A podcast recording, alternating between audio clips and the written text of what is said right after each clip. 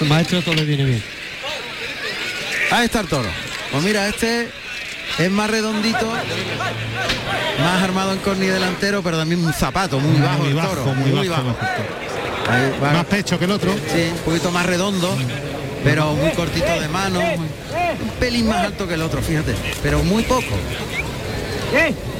Buen toro, ¿eh? Fíjate por donde ya dices tú, lo que, lo que se ve más redondo, más gordito, pero cuando ha pasado por al lado de, de las tablas, mira la altura que tiene. Sí, sí, no, es muy bajo el toro. Pues el otro todavía era más bajo. Era más bajo todavía. Si este es bajo, el otro ya era. Y fíjate lo que ha hecho, rajarse.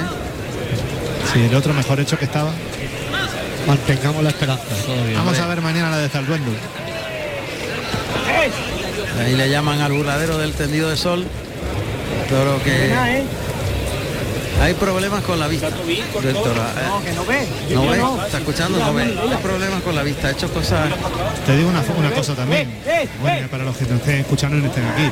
Esta iluminación de la Plaza de Linares tampoco es la más adecuada. No, ¿eh? es muy pobre. Muy pobre, si no hay mucha luz, ¿eh? Ahí ha pasado por el capote de Morenito de Arle, que lo está parando. Sí, por haciendo el lado muy izquierdo. El lado Sí. izquierdo. Ya allí cuando fue hacia el burladero, Ya lo hizo. iba con el cuello mirando a otro lado. Y, y disparándose además, ¿no? Al lado contrario. que hace de lejos le cuesta. Ahora ha visto acercarse algo, pero también lo que tú dices, la falta de luz, de fuerza en la luz eléctrica, deja todo como una penumbra, porque además como la- el ruedo es tan grande, pues a los que estamos cortitos de vista no veas tú el disgusto. Se está juntando aquí el hambre con las ganas de Pero, comer. pero el, toro, el toro mira a un lado y a otro.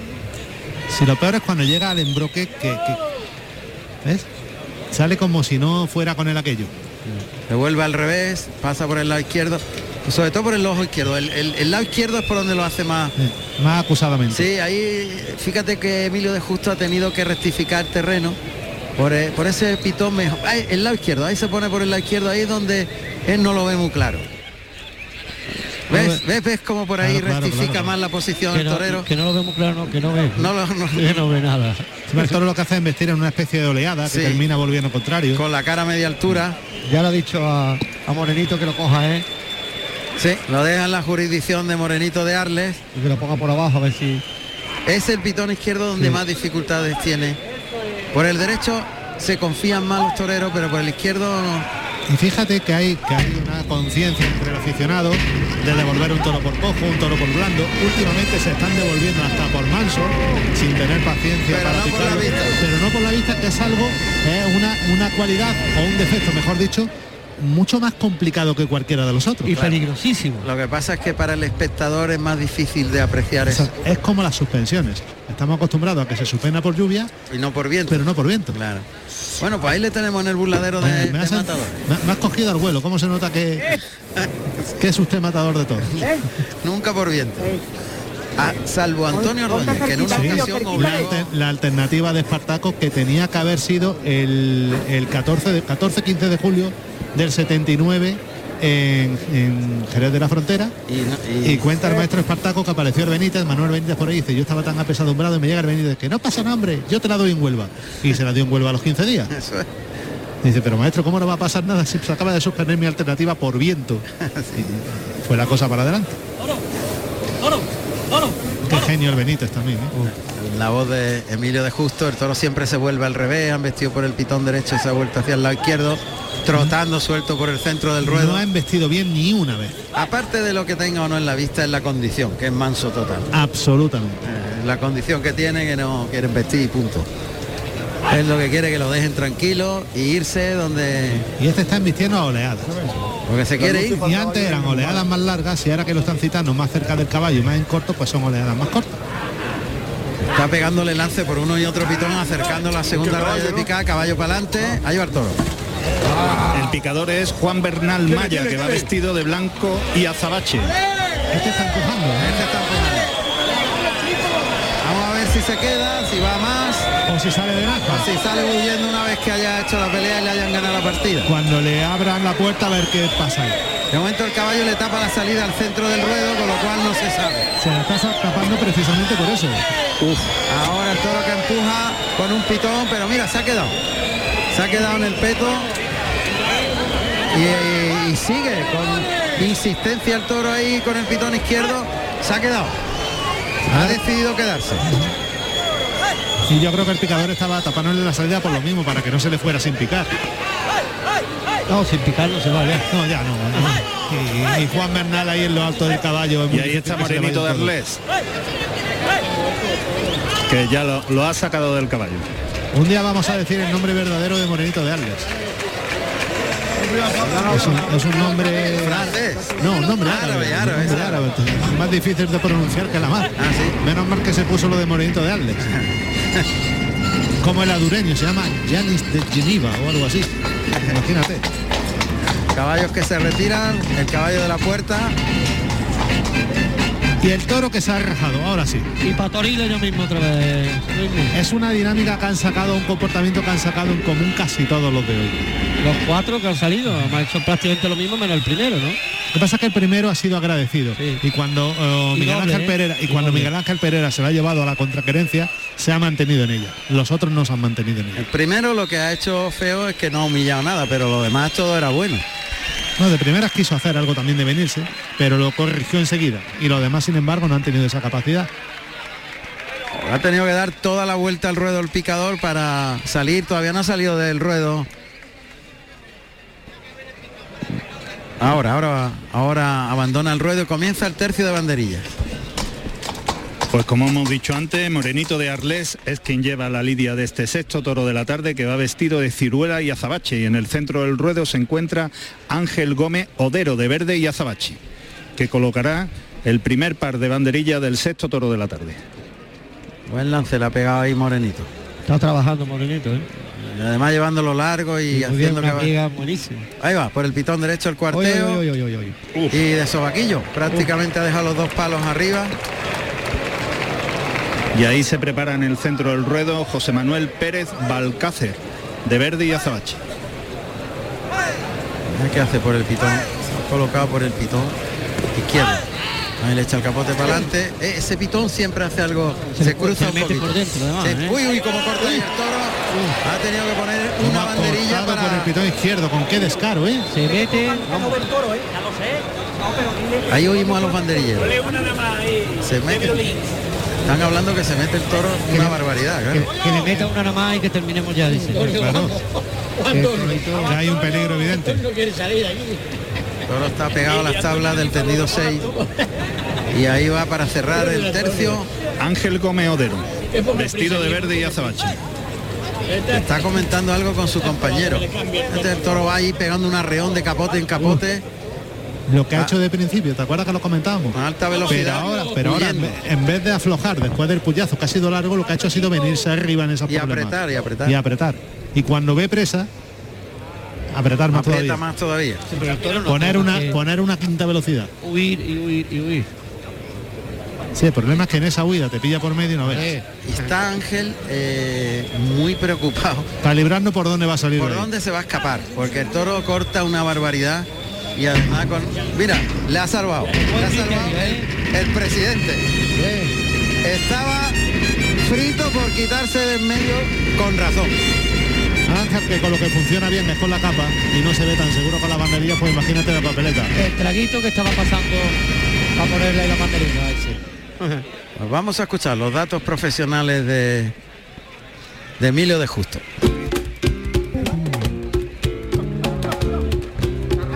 Emilio Elías Serrano Justo, Emilio de Justo, nacido en Cáceres, el 16 del 2 del año 1983. Tomó la alternativa en Cáceres, el 26 de mayo del año 2007, actuando como padrino Alejandro Talavante y como testigo Cayetano con toros de Vega Hermosa. Carrusel Taurino, Radio Andalucía Información. Está con la muleta en la mano derecha. Flexiona rodilla, un doblón para afuera, por el pitón derecho, por el izquierdo. Y justo frente al burladero de matadores. Oímos a los banderilleros cómo están intentando empujar. Muleta colocada con la derecha. Tocan el hocico, abre para afuera. Y se le vino el toro haciendo hilo con la muleta. Busca con el cuerpo, también con el cuerpo, eso es. La muleta para adelante, otra vez en la segunda raya, toque fuerte. El toro está muy pendiente del torero. Lo que no ha hecho los hermanos lo hace él. Y No. nunca, nunca se va de los vuelos. No, no, no, no.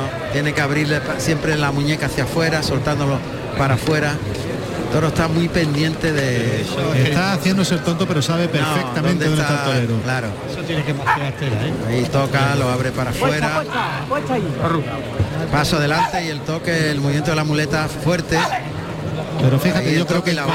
en cuanto que se sienta podido va, va a tirar la toalla. Bien, lo lleva para afuera, sacándolo del cuerpo.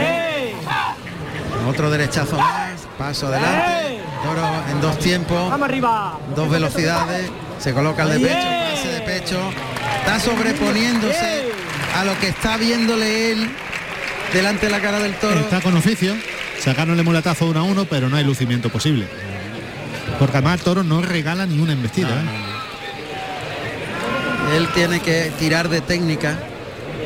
Porque no, no, además no se fía ni un pelo de las reacciones que tenga. Como para fiarse, con lo que le ha hecho de principio. La muleta para afuera y lo lleva ahí en línea recta.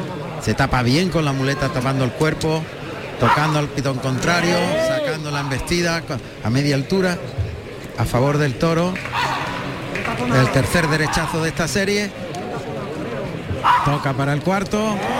Ahora le baja más la mano, se la cambia la muleta a la izquierda para el de pecho y el pase de pecho. Poco a poco va acoplándose. Son muletazos con tiempo entre uno y otro. Es que no tiene otra posibilidad. Es que si intentara ligarle al toro, el toro se le volvería a quedar por debajo, se desengañaría completamente. Y es una labor de paciencia y de buen oficio. No cabe otra cosa. Vuelve con la mano derecha justo frente al burladero de Matador, en la segunda raya. Ahí el toque al ojo contrario, la muleta con la mano derecha abriendo la embestida. Ahí lo lleva más largo, estira más el brazo.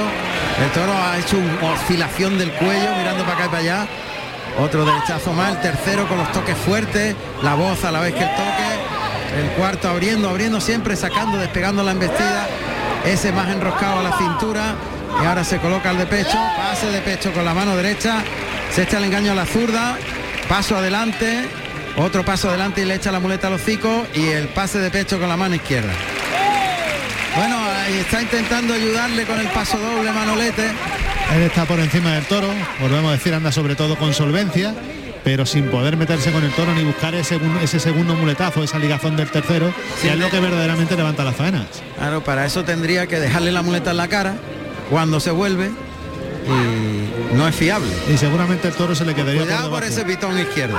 Ahí el toque por el lado izquierdo lo abre para afuera, se ayuda con la espada, amplía la- el tamaño de la muleta, lleva con la zurda y la espada colocada, toca el pitón contrario, lo, lo lleva largo, ahora quita la espada de ayuda, se queda al natural, completamente con la zurda, echándosela al hocico, desplazando al toro en ese natural que aminora la velocidad al final de- del recorrido detrás de la muleta.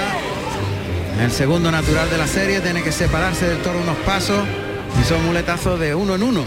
No le puede dejar el engaño puesta para al volverse ligar el, el siguiente, sino que se la quita y se la pone, se la echa y se la pone otra vez, se la cimbrea incluso el vuelo de la muleta. Otra vez de atrás adelante con la izquierda, bamboleándole la muleta por ese pitón mucho más remiso el toro a embestir. Así que tiene que volver a la mano derecha. Vuelve a la mano derecha, el banderillero está diciendo más tapado el toro, o sea que le eche la muleta más a la cara. Y ahí le pega el derechazo, el segundo el ligado, está haciendo el esfuerzo ahí Emilio de Justo, el tercero, el cuarto ahí le tocó un poquito la muleta, le echa la muleta a la zurda y el pase de pecho es un poco entrar en batalla, arrancar los muletazos. Es que en algún momento tenía que atacar, porque si no la gente no se va a meter en la faena de verdad nunca. La gente está pendiente de lo que está haciendo Emilio de Justo, del buen oficio de Emilio de Justo, pero para que el público tenga ese plus de interés por, de interés por la faena, tiene que haber ligazón y tiene que haber ese ataque. Y desde luego a final de faena lo va a tener que hacer sí o sí. Así es. En el momento que falla la base, que es el toro, esto ya Ha pegado el primer derechazo de la serie. Los toques son fuertes. Siempre intenta a favor del toro llevar la mano despegada y llevarlo en línea recta. Da un tiempo para tocar fuerte y terminar arriba en el tercer derechazo. Molinete con la mano derecha. Ligado a pase de pecho con la derecha. Paso adelante ya la muleta en la zurda. Y otro pase de pecho está en batalla, está pegándole pases y tirando de técnica y de oficio. Pero si esa batalla hubiera podido llegar con el toro teniendo eh, la, bueno, la transmisión entre comillas que tenía de principio, pero es que el toro ah, ya está aburrido, ya ha tirado la toalla, ya está desengañado y ahora no da importancia a lo que se le hace. Eh, tiene mucho mérito, ¿eh? Hombre. Está donde está ese tío. Y el tiempo y el, y el tiempo que ha estado en la cara del toro, Hombre, ¿eh? por favor, que cualquiera hubiera tirado por la calle en medio, ¿eh? Por supuesto.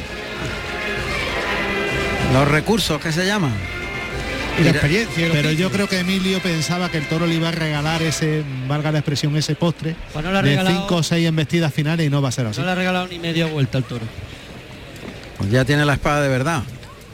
Y va a buscar la igualada Emilio de Justo en esta presentación en, en Linares, Para mí hasta cumbre, ¿eh? donde no ha tenido fortuna con el lote. Bueno, estaba adaptándose a lo que había. Sí, totalmente. Es que no, no ha tenido más. Estos eran los mimbres que había y ha podido hacer el cesto que, que ha podido hacer. No no más. Rato ahí, delante. Suerte contraria. Costillar izquierdo a las tablas. No, le dicen que no están, los banderilleros están. Hombre, él se ha adaptado a lo que había y ha estado técnico y con voluntad, pero no ha habido lucimiento, no ha podido haber lucimiento porque no, no ha podido haber ligazón. Esto es no- lo que toda la vida se decía una faena solvente y por encima del toro. Ya está, aseada, le decían. Nada. La suerte natural. Ahí está, apuntando al morrillo. La faena que ha sido.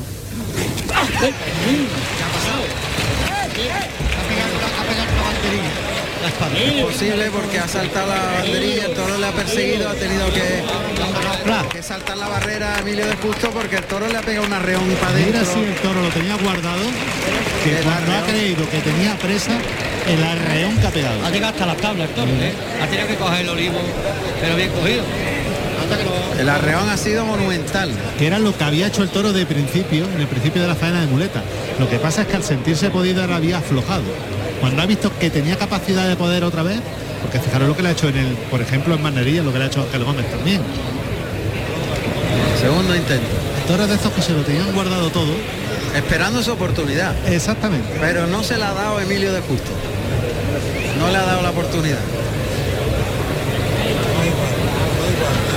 Que la muleta ataca primero, Emilio. Pues qué mala suerte para un debut. En la suerte contraria. Segundo intento. Ahí va, ataca. Bueno, yo es que es imposible ver de aquí cómo está colocada, pero ha entrado Se entera desprendida. Eh, baja- un bajonazo, ¿no? Sí. No, tanto como bajonazo no. Está desprendida la espada, tocada casi entera, un poco suelta. Bueno, pues mira, Al ponte atravesada también.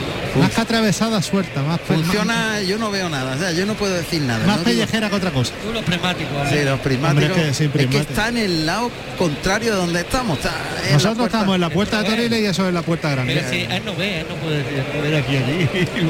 Bueno, Bastante mérito tiene. Al toro lo veo, pero Sí, el toro sí, pero la espada no la ve. Yo os, Y yo acor- tampoco, ¿eh? os acordáis lo que ya tenemos, vamos a delatar la edad que tenemos. Sí. ¿Os acordáis del rompetecho? Hombre, claro. Bueno, pues yo soy su ayudante. claro. Pues entonces dinos cómo están los padres. No, no, no, O el sea que- rompetecho es que no veía nada. No, no, Yo está, digo los diciendo, prismáticos, con los prismáticos. No, no, ya os lo he dicho. está- está diciendo que rompetecho Que soy no yo, veía nada. mi ayudante. Vaya, intentando soltar capote para vosotros. Bueno, el toro que está ahí esperando a ver si le hace efecto la estocada. Y el público que ha empezado a salir de la plaza. Si hubiera profundizado más en la caja torácica del toro, con la trayectoria que tenía, con la, con ha colocación quedado- que tenía, yo hubiera caído. Se ha quedado apoyado en las tablas con la cara en el suelo. Ahí está, arrodillado, pero Sin caer. ahora se levanta. Se incorpora.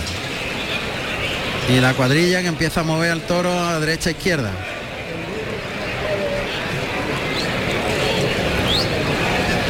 Ahí sigue moviendo el toro. Capote a un lado, capote a otro.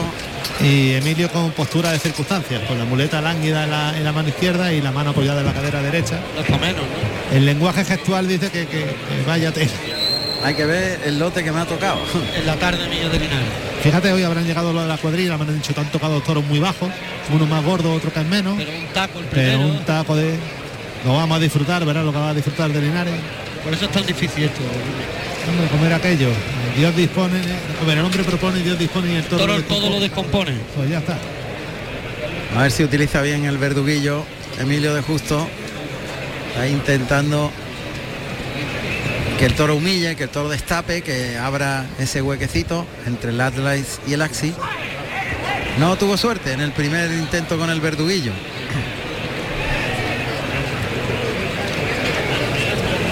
Y la cuadrilla que sigue intentando ayudar al torero. Está el toro con la culata pegada a la puerta grande. Por donde van a salir Diego Ventura y Miguel Ángel Pereira dentro de un ratito. Intenta buscar el huequecito, pero fíjate, tapado, ¿no? la faena no ha sido muy larga, por eso no ha sonado Ah. ahora. No ha sonado ningún aviso. Y finalizó ya el festejo con ese golpe de verduguillo de Emilio de Justo. Y el público que no espera el final. La gente se levanta, La gente va buscando la cervecita del sábado en la terraza de verano. Y eso que hoy no ha hecho calor.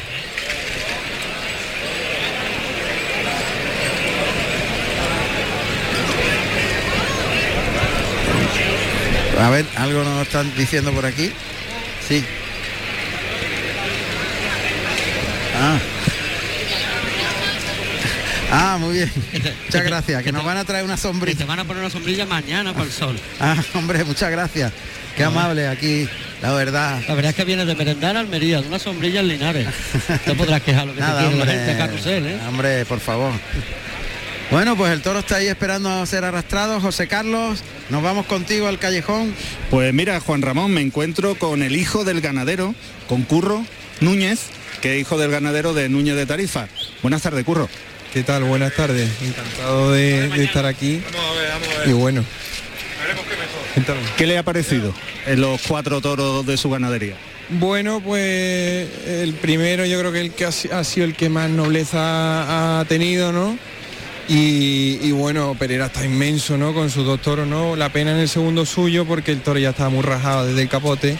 Y, y bueno, yo creo que el lote suyo, bueno, no ha tenido maldad, ¿no? Ni, ni el malo suyo, ¿no? Y el bueno suyo pues ha tenido mucha nobleza y bueno, ha llegado a un terreno donde quemar los pies, ¿no? Y ya está inmenso, vamos.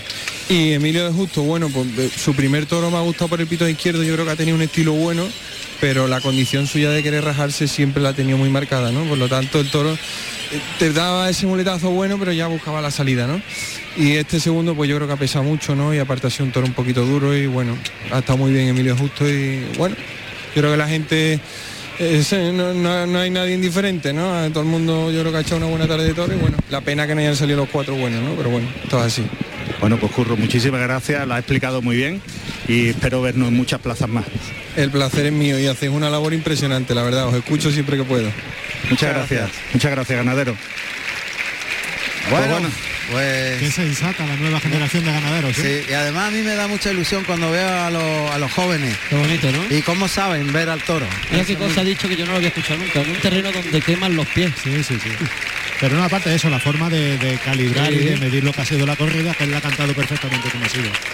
Pues se va Emilio de Justo, tanto decepcionado con el lote, al público que le agradece la voluntad que ha puesto y su presentación pues ha estado condicionada por el juego de los toros. Ya están izando en hombros a Diego Ventura y a Miguel Ángel Pereira que van a salir por la puerta grande. Ahí está, a los sones de precisamente el paso doble de lo que han conseguido. Ahí van. Pues fíjate, ha sido el primer toro que ha sido el que más ha valido de Miguel Ángel Pereira El único castaño de la tarde. Y, y el segundo del lote de Diego Ventura. Los dos toros que de verdad han servido. Bueno, el, el segundo de Diego Ventura ha durado media faena. Sí, lo que pasa es que estaba él para, puesto- para poner la otra ¿no? media faena. Ha puesto todo Diego y le ha sacado al toro todo lo que no tenía, ¿no? Ahí llegan hasta el centro del ruedo. Bueno, pues esto se ha acabado. Ya hasta los capitalistas economizan. Antes daban la vuelta de ruedo Completa. completa. Ahora han dado ahí un, un cuarto de vuelta y vámonos que se hace noche. Sí. Que Que se pesa, hace tarde, ¿no? Que pesa mucho. que pesa menos. Ahí van los Hombre, dos eh, toreros triunfadores de esta primera corrida de toros, de la Feria de Linares. Ventura es más pajarito, pero Pereira un hombre de una envergadura considerable. El que Sí. lo lleve por eso da la vuelta en el centro, ¿no? Un derrape ha pegado. Me acuerdo, no me acuerdo del torero, pero sí me acuerdo del capitalista. El pobre Abelardo ya en su, Abelardo. en su último año en la Plaza de Toro de Córdoba. Vaya pegando chillidos. Iba pegando unos tembleques por allí, por la plaza. ¿Cuántos que- años viendo de plaza en plaza? Y el, eh? y el torero, que no me acuerdo quién era, pero era, era de estos grandes también, con una cara como diciendo, me voy a pegar un cardazo. me Este tío me nadie". tira, ¿no? Que yo era para verlo. Sí. Pero aguantaba. Pero aguantaba y no lo echó al suelo. No. Con, su, con su americana, sus medallas puestas por todos los Faltaría, faltaría más. Bueno, señores, pues la corrida ha finalizado. El resultado final ha sido el de Diego Ventura, silencio en su primer toro y dos orejas del cuarto.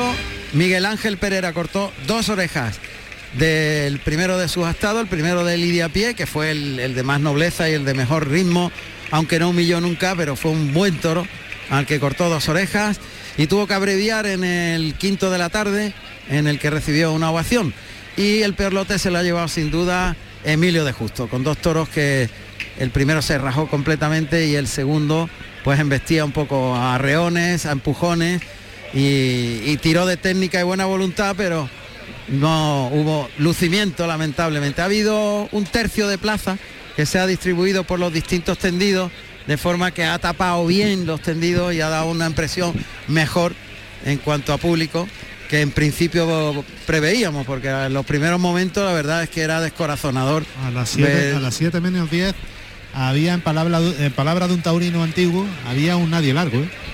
Efectivamente. Bueno, vamos a intentar hacer un recorrido por las distintas plazas, situar los resultados finales y, y después vamos a tratar de dar con el triunfador. Ah, tenemos a Tomás ahí, tenemos al maestro. Qué máquina, don José Manuel Zapico. Maestro Tomás Campuzano, ¿qué tal? Buenas noches. Sí, Juan Ramón, buenas noches. Enhorabuena. Muchas gracias. La verdad que, que, bueno, la enhorabuena al torero que es el que se lo, se lo ha ganado, lo ha luchado y lo ha peleado y, y, y no ha, Ha no ha sido dado el paso triunfador al final. Sí, sí, el triunfador se ha llevado el trofeo del capote de, de paseo, triunfador de- del certamen de, de las novilladas de Canal Sur de, de Andalucía. Cuéntanos, maestro, ¿cómo ha sido la faena? ¿Cómo ha sido la tarde? Haznos un balance a tu juicio de lo que has visto. Pues mira, eh, primero el mejor balance que ha habido un ambiente extraordinario. La plaza rozando casi casi el lleno. Tres cuartos largos de plaza casi lleno. Eh, un ambiente buenísimo. Eh, al principio empezó molestando un poquito el aire, pero luego se ha echado el aire. Eh, la novillada muy bien presentada eh, de, del ganadero de, de- del torero, eh, de Lola Domé, muy bien presentada, novillos encastados, pidiendo, pidiendo mucho dominio y la verdad es que han tenido momentos extraordinarios los toreros, la de Mariscal que iba por delante, Mariscal Ruiz en el primero está extraordinario, con el capote, con las banderillas y con la muleta la ha toreado a placer, a placer, dejándoselo pasar por los muslos muy despacio, con mucho gusto y con una técnica extraordinaria. Luego le ha pegado una tocada un tanto delantera, suelta, eh, ha caído el toro, se ha echado, le han pedido con muchísima fuerza las dos orejas y ha cortado una oreja con una fuerte petición y bronca a la presidencia por no haberle dado la segunda oreja. Y en su, en su segundo, en el cuarto, ha sido un novillo más exigente y él ha estado muy bien, ha estado eh, entregado, buscando el triunfo y dando, dando, como suele decir, la dimensión que, que tiene que dar un torero, ¿no?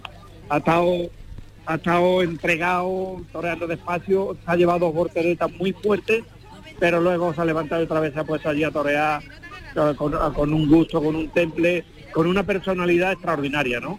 Ha llegado a los tendidos con muchísima fuerza, ha puesto la plaza en pie en tres o cuatro ocasiones, con las banderillas ha estado muy suelto y luego a la hora de matar ha pegado un estogonazo por todo lo harto y él lo ha tirado sin puntilla y claro, eh, esta vez el presidente ha tenido que darle el rabo por, petición unánime de, toda la plaza. Y luego, bueno, también ha estado muy bien Silueta en el primer toro y en su segundo un toro extraordinario, la toreó muy bien, lamentablemente lo ha pinchado y le ha perdido los trofeos para cortar una oreja y una oreja y, y el otro chaval también ha estado muy bien de la escuela de, de- Guillermo Luna. Guillermo Luna ha estado muy bien en su primero y en el segundo el, el toro ha sido más, más complicado y, y bueno, luego ha fallado con la espada y la perdió la, la oreja, pero ha cortado una oreja en el primero y en el segundo ha sido ovacionado. O sea que eh, ha sido una tarde eh, de muchas emociones porque eran tres toreros con, con un concepto cada uno muy marcado y el público lo ha vivido con una intensidad tremenda, tremenda. Pues vamos a saludar al gran triunfador, Mariscal Ruiz. Ha empezado pues de, una manera espectacular su carrera, Alejandro. Alejandro, ¿qué tal? Buenas tardes. Buenas Sí, noches. muy Enhorabuena.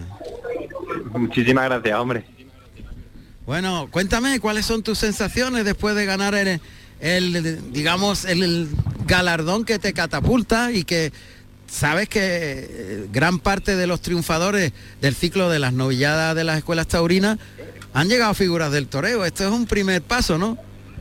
Hombre, esto es claramente un, paso más, ¿no? Que, que es muy importante en mi carrera ahora mismo porque la verdad que estoy todavía que no me lo creo porque ha sido un ciclo para mí muy importante que he crecido mucho a lo largo del ciclo y bueno, llegar a la final, era un novillo a muy a gusto de lo toreado, pese a las dos volteretas y cortarle el rabo, es algo soñado, ¿no? Es algo que, que llevo, vamos, el ciclo lo llevo viendo desde que tengo uso de razón y el llegar, Claro, el llegar a la que eras final niño. haber ganado es, es muy grande para mí, la verdad.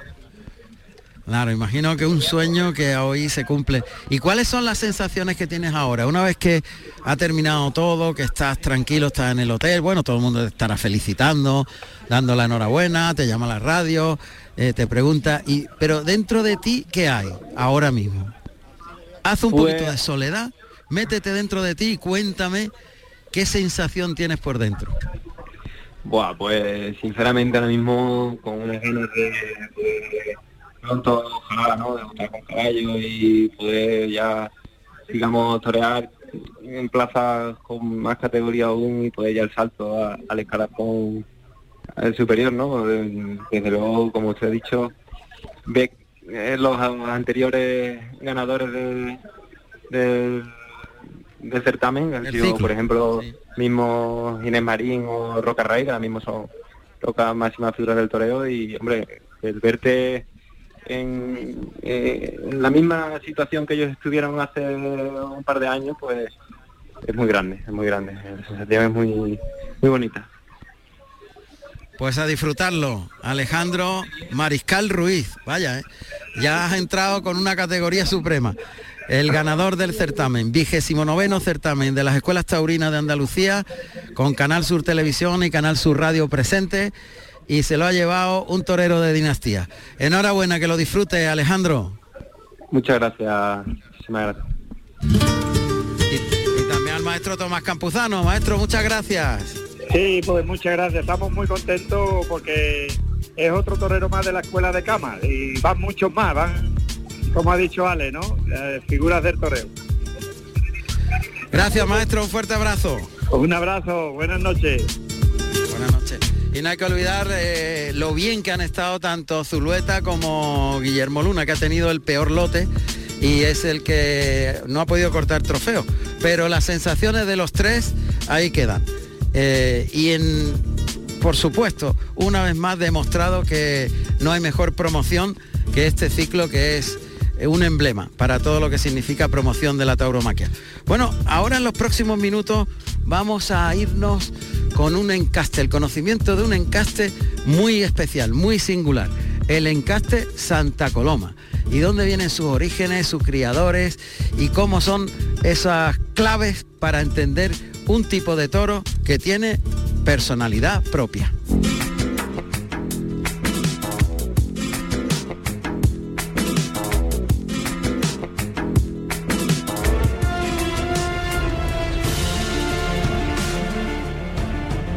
Para conocer algo, evidentemente lo básico es amarlo. Pero si además se ama profundamente, el conocimiento llega a límites insospechados. Es lo que le pasa a alguien que ha sostenido, su familia ha sostenido durante décadas este encaste Santa Coloma. Evidentemente, la palabra Santa Coloma está unida a la familia Buendía. Y en esa familia Buendía, Javier Buendía es santo y seña. Y además es un hombre al que nosotros queremos especialmente forma parte de colaboraciones maravillosas con esta casa desde el punto de vista del toreo a caballo. Ya sabéis en las retransmisiones cuando habla Javier Buendía, habla ex cátedra. Es el papa del toreo del rejoneo, del toreo a caballo. Maestro, ¿qué tal? Bienvenido a este formato tan especial podcast que es como una gran enciclopedia de la tauromaquia. Javier, buen día. Buenas tardes, Juan Ramón, a ti y a, todos tus oyentes, hombre. Muchas gracias. Bueno, buenas tardes, pero lo que queremos es que la sabiduría del maestro Buen Día nos ilumine por una... Hombre, hay que ser muy, muy estudioso, ¿verdad?, de los orígenes de los encastes para conocer realmente eh, eh, de dónde procede Santa Coloma, porque hay muchos parecidos en pelaje, a, veces eh, en formas de comportamiento, con otros reses, como por ejemplo los albacerradas o este tipo de encastes, ¿no? Mm, ¿Vienen de un tronco común? ¿Dónde está el origen? ¿Cómo se forma el encaste Santa Coloma, maestro? Bueno, mira, yo te puedo hablar de, de mi padre compró la ganadería en el año 32. 32. Y yo nací en el 51, entonces hay una serie de años que yo desconozco un poco lo que pasaba en esta casa. Sí. Y entonces yo mm, lo único que te puedo hablar de Santa Coloma de lo que yo conozco es el, el encaste Joaquín Buendía, Santa Coloma. Bueno, pero eh, ese encaste viene del Marqués de... Eh, eh, ahí viene... O del conde, del conde de Santa conde Coloma. de Santa Coloma, que estamos hablando de... Y, el Marqués era hermano del conde de Santa Coloma. Ajá. Que, que todo lo que viene de, de Vitorino, de la Cerrada, todo lo que... Sí. Todo lo que... Un saltillo. Sí. Todo saltillo viene y, vienen los dos de un tronco común, maestro? No, no, no, son dos ramas distintas. Sí. Que mm, son dos ramas distintas. Uno era, uno era el de Santa Coloma, era Ibarreño. Sí. Que es el que te compró mi padre en principio. Y a tres o cuatro años compró 50 vacas y un toro a, al conde antes de quedarse el hermano de quedarse con la ganadería, según tengo yo entendido. Entonces queda puro saltillo. Lo otro era ibarreño. Entonces mi padre empezó, como empezó, con la ganadería, porque le costó trabajo comprarla, porque según tengo yo entendido, hubo ahí mucha gente queriendo comprar la ganadería, pero se la, se la tiraban un poco al conde, se la, se la, tiraban, se la tiraban un poco por tierra, porque que si no me los toreros, que así no sé cuánto. En ah. aquella época, pues, vino guerra, vino todo aquello, entonces aquello estaba un poco en el aire. Entonces don Felipe Bartolomé con mi abuelo, el padre de mi padre, que, al cual yo no conocí, pues le dijo a mi padre era muy aficionado al ganado y a los caballos y a todo lo que era la ganadería en sí. Y le, le dijo don Felipe a, mi abuelo. Entonces le dijo, ¿por qué no compramos la ganadería para tu hijo? Que es muy aficionado. Entonces, mi padre tenía entonces 24 o 25 años, no los tenía todavía. Y le compraron al conde la ganadería y le hablaron tan claro, por lo visto, que, el conde, que le tiraban ofertas y cosas. Y, entonces el conde, pues, mm, mi padre por lo visto le habló muy claro y que quería ser ganadero y que no sé qué cuánto. Y entonces le vendió a mi padre y que la puso incluso hasta más barata de lo que le pidió el, conde. El conde, hablamos del conde de Santa Coloma. Sí, sí, del conde, del señor el, el viejo, el conde viejo. Y entonces le vendió a mi padre la ganadería. Que esa ganadería vino a, a los de Felipe Bartolomé, a, a, y a los almendrillos y a otra finca que tenían en el rebozo. Ajá. Que estaba en la marina. Y ahí se unieron las dos ganaderías, la de Bartolomé y la de la de mi padre. Estaban la vaca, aunque hacían lotes distintos y todo, pero eh, ahí estaban las grandes. Entonces mi padre empezó a... Y vio, mi padre contaba, bueno, contaba nosotros, que a, que a Galo Ibarreña que yo le faltaba un poco de chispa, que era un muy noble, era un toro muy, pero le faltaba chispa, le faltaba... Entonces se fue al conde y tenía todavía por lo visto lo de Saltillo y le compró 50 vacas y un toro. De Saltillo. De Saltillo. Y entonces mi padre ya eh, empezó a hacer las mezclas. Empezó a echarle a, a los ibarreños, le echaba un, el toro de Saltillo y un toro de, de ibarreño se lo echaba a vacas de Saltillo. Pero lo que daba bien era el Saltillo con los ibarreños. Y entonces mi padre pues eh, sacó, estuvo buscando eh, en las vacas de Saltillo mucho tiempo buscando un sedentario directo y echando el toro a las vacas mucho sí. hasta que consiguió un par de dos o tres toros que a él le gustaron porque era muy exigente para, para su ganado y entonces empezó a, mezclar empezó a mezclar entonces la ganadería empezó a subir y en el año años 60 por ahí la ganadería estaba en todo alto. Pero claro, ¿qué pasaba? Que, la ganadería tenía ya un motor distinto. Y entonces, claro, como mi padre había comprado esa ganadería y esto, lo que pasa con todas estas cosas que le hacían el boicot a, a, la ganadería y no querían matarla. Entonces llegó Carlos Arruza y vino a España. Se hizo muy amigo de mi padre, y éramos amigos de Don Felipe, y de todo esto, se hizo muy amigo de mi padre y eso antes, an, eso perdón don maestro Andrés, don Andrés Gago lo trajo sí eso fue antes de morir Manolete no no esto después después de o sea pero Arruza fue un competidor con Manolete no sí pero esto fue ya después de la Pesequino ah lo trajo don Andrés Gago sí Andrés Gago que era el suegro de de este cómo se llama de, de, del Vázquez de Manolo Vázquez Manolo Vázquez ¿eh? Andrés Gago. Claro. Entonces, eh, se, era, se, hicieron muy amigos y toda la venta. Por, y entonces le, le, bueno, le dijo a, a, Rusa, y entonces Rusa empezó a matar muchas corridas de mi padre y de don Felipe. Y entonces empezaron, y la ganadería cuando vio que eso empezó a subir, a subir, a subir. Y estuvo subiendo hasta los años ochenta y tantos, noventa, que estuvo ochenta y tantos, ¿no? estaba en el viento alto, ¿no? La mataron todas las figuras y todas las ferias. Uh -huh. eh, esto, y ese es el encarte. Después ha habido otros encartes de Santa Coloma, eh, como copillas y no sé qué, otros encartes que no tienen nada que ver con, con el encarte de Santa Coloma. Eso es igual que si yo compro dos o tres ganaderías y la, esto eh, se llama Javier Buen Día, pero no tienen las mismas ramas.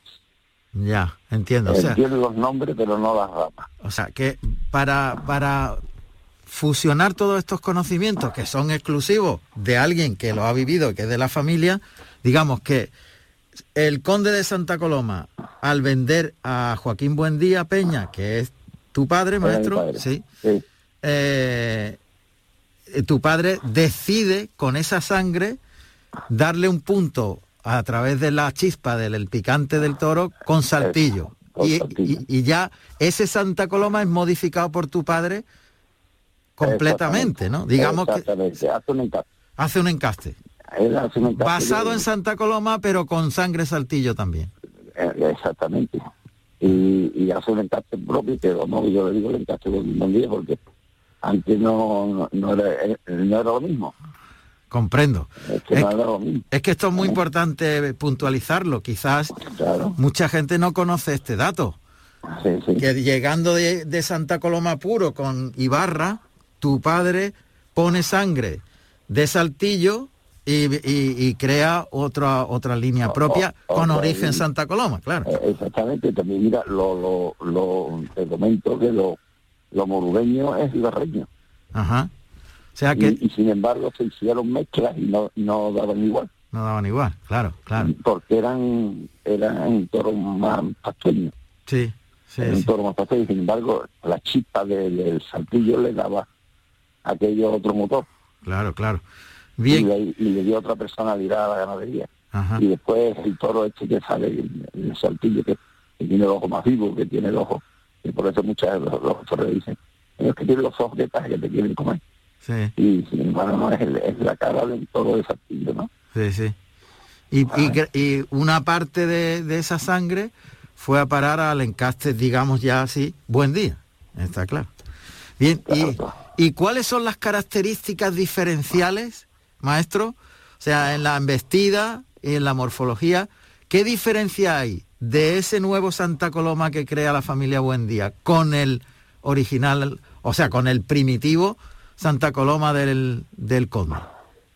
Mira, yo eh, eh, te digo que, como yo nací más tarde, yo, el, el toro de, era una, una ganadería muy buena y muy noble. Muy noble, era como lo de Morube, era un toro pastoño, un toro, Sí. un toro que, que, que se dejaba torear muy bien. Y, y yo- pero le faltaba la chispa, se, se, se apagaba pronto. Sí, y no tenía mucha emoción. Exactamente, y se apagaba muy pronto. Y entonces por eso mi padre buscó los saltillos para darle, meterle poquito a poco, le estoy metiendo un, un poquito de... Y, y, y después, yo me acuerdo, en el año sesenta y tanto, sacó un toro cementado que se llamaba Lisito. ¿Lisito? Lisito, que ese toro le, le puso la ganadería en todo lo alto. Eh, un toro que yo sensacional. Y, y todo lo que daba era del viejo, ¿no? Pero, y, y, y ese lisito ya era la mezcla? ¿Formaba parte? No, no, no, no, no, no, no, puro, Es- puro, puro. Ese era puro Santa Coloma. Puro Santa De la línea ibarreña. De la línea, no, de la línea Saltillo. Ah, de la línea Saltillo. De la línea Saltillo. Ah. Y ese toro se lo echó a la Ibarreña Sí. y, y a los Saltillos. Y, y, y con todo daba fenomenal. Oh, línea. Y fueron los años fuertes de camino y de todo eso, de, de que lo mataban todas las figuras, ¿no? Sí. Y, y ese toro dio fenomenal. Después hubo unos hijos de ese toro, hubo unos pocos de toros muy buenos que dieron muy bien, que, que mezclaron muy bien, que fue cuando tuvo la ganadería, la puso mi padre en todo alto, ¿no? Uno de ellos era el planillero, eh, Malos Cascos, eh, yo me acuerdo, hombre, yo era jovencillo, pero pero me acuerdo de aquellos toros, eh, aguacate, eh, en fin, uno- una serie de toros que le dieron muy bien, muy bien a la, a la ganadería. Bien, y en ese momento, ¿cuáles eran las características en la embestida del toro? Bueno, mira, era un toro que le costaba mucho coger peso. Sí. Era un toro, los toros de 3 para 4 años en aquella época. Eh, era un toro que tenía una cara muy muy bonita, muy bien hecho, toros muy, muy recortaditos, muy, muy bajos. Sí. Y, y era un toro que el que era bueno embestía pues, con una suavidad y con un temple. Y ahora el que sacaba rabie- rabieta y eso, se lo veía ver rápido, lo veía rápido y además ese había que quitarlo medio de pronto porque no se le podía sacar mucho partido a ese, a ese tipo de toros. ¿sabes? Se definían muy pronto, para Se bien o para mal. Muy pronto, te avisaban pronto de lo que era. Sí.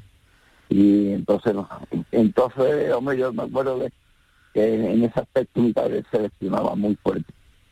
Seleccionaba y, y era un ganadero muy, muy duro con, con, con su ganado. En, lo- en los Era tentaderos muy exigentes. muy exigente, muy exigente y además estaba muy pendiente, no quería que lo distrajeran, ni que se hablaran, ni que incluso si hablas con toreros antiguos como Emilio Oliva o como, como Marín Peña o como, eh, te, te lo dirán ¿no? y la seriedad que había en el. Ajá.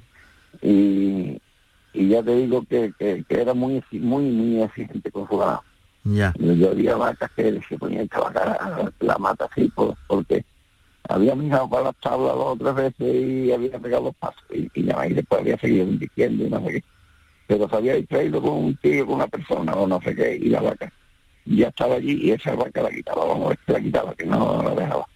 Era un ganadero muy exigente para porque es un encante muy vivo, muy que hay que hacerle las cosas muy bien Mm. incluso a caballo en el campo, no quería que se corrieran los toros, no quería que se le anduviese eh, malamente y en- entrara en un cerrado galopando con los caballos y mientras menos entrara el toro, mientras menos se tocara mejor.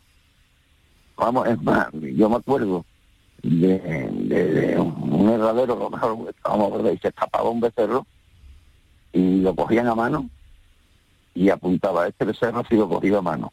Claro. Y, y lo apuntaba para ver después en el tentadero de macho, eh, el tentadero de macho de- del campo, ¿no? Eh, a ver qué, qué reacción tenía, ¿no? Y después muy exigente también el tentadero de macho. Y después otra cosa que siempre él miraba mucho era los, las, las hechuras de los toros. Las hechuras. Las, las hechuras, las buscaba mucho la hechura del toro, Mm. buscaba mucho las formas y después se iba a los libros y veía y pues entonces puede, puede venir o no puede venir, contaba él, contaba él que un año mm, estuvo buscando por hechuras, por esto, y total que no, que no le salieron ninguno y le hacían falta toro para un toro para vaca. ¿vale? Y ahí un toro muy feo, por visto. Dice, había un toro muy feo ahí, pero el toro, el toro tenía muy buena familia, muy buena reata, ¿eh? Sí. pero era un feo. Dice, "Bueno, pero va, vamos a meterlo a la plaza, a ver qué pasa y por lo visto el toro fue sensacional. Total, que lo echaron a la vaca. Y, y cuando probaron a los tres años de echarlo, cuando probaron las heladas y todo eso, hemos visto un escándalo bueno la vaca. Y, y, y entonces me acuerdo que le decía, hay muchas veces que no hay que fiarse de la chula, hay que fiarse de lo que tienen dentro, de lo que es el, el animal por sí, ¿no? Sí. Y por eso te digo que, que muchas veces los hijos no son cuatro y menos en una ganadería brava. Ya, o sea, que él aprendió de ese toro que aquella idea que tenía de las hechuras no era tan clara de que porque tuviera buena hechura ya el toro iba a... Ya lo quitaba, sino que Le hizo cambiar, le hizo cambiar. cambió, cambió mucho. Y después otros otros otros detalles militares eh, que decían, no, aquí ese toro se le ha ido, se le ha ido de, de la cama, este lo tenía que haber metido en la plaza.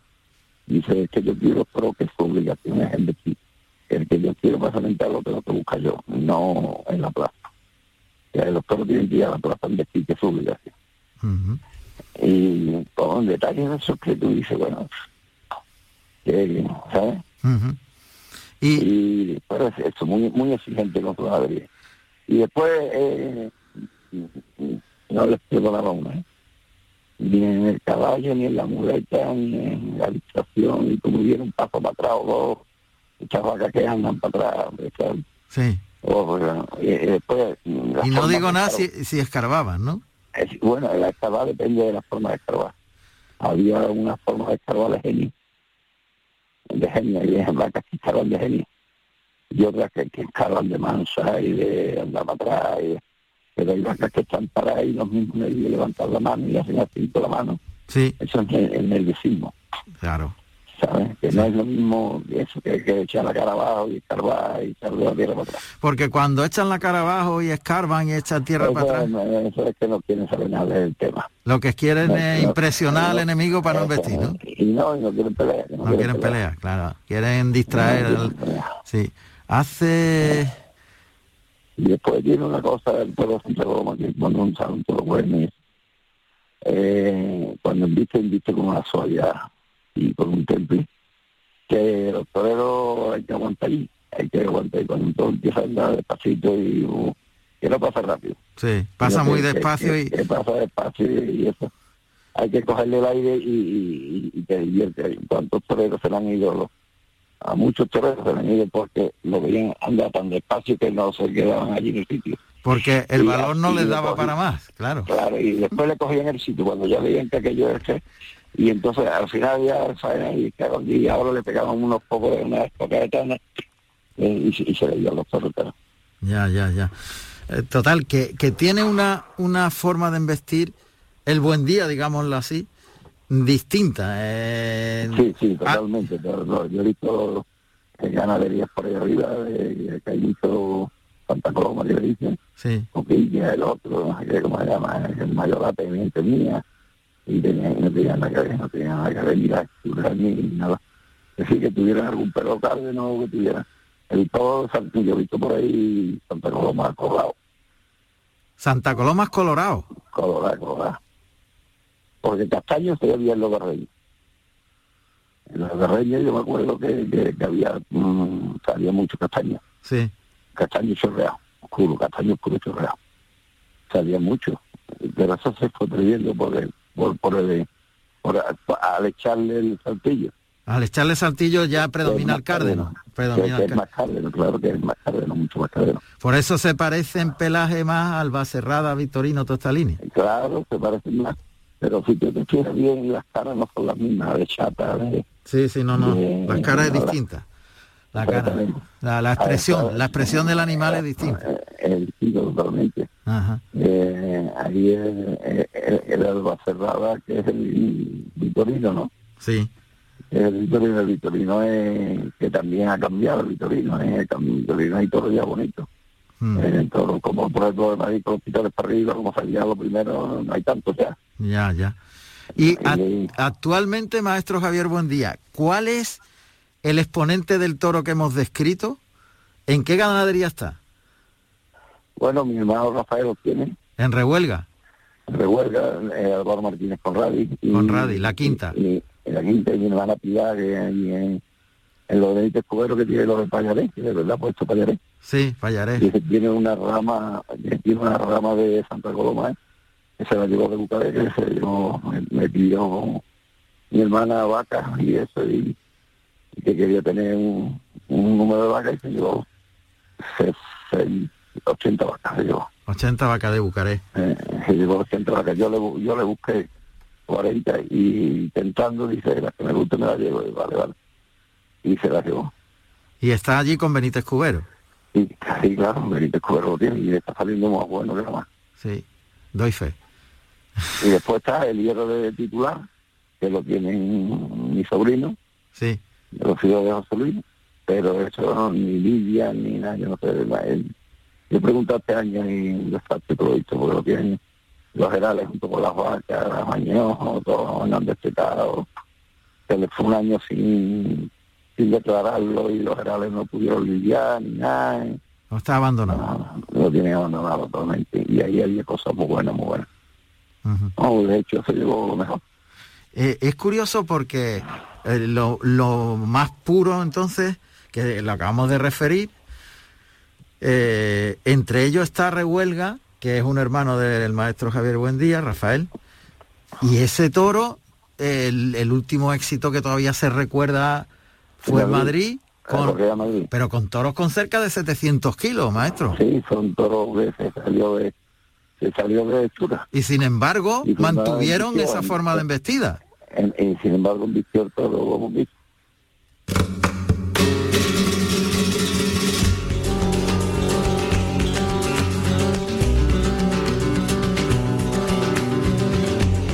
La sabiduría del maestro Javier Buendía realmente eh, es una auténtica cátedra, el poder conocer todos estos datos que son vivencias, que son eh, momentos que el maestro Javier Buendía ha conocido desde su niñez y por tanto son datos de una categoría realmente extraordinaria.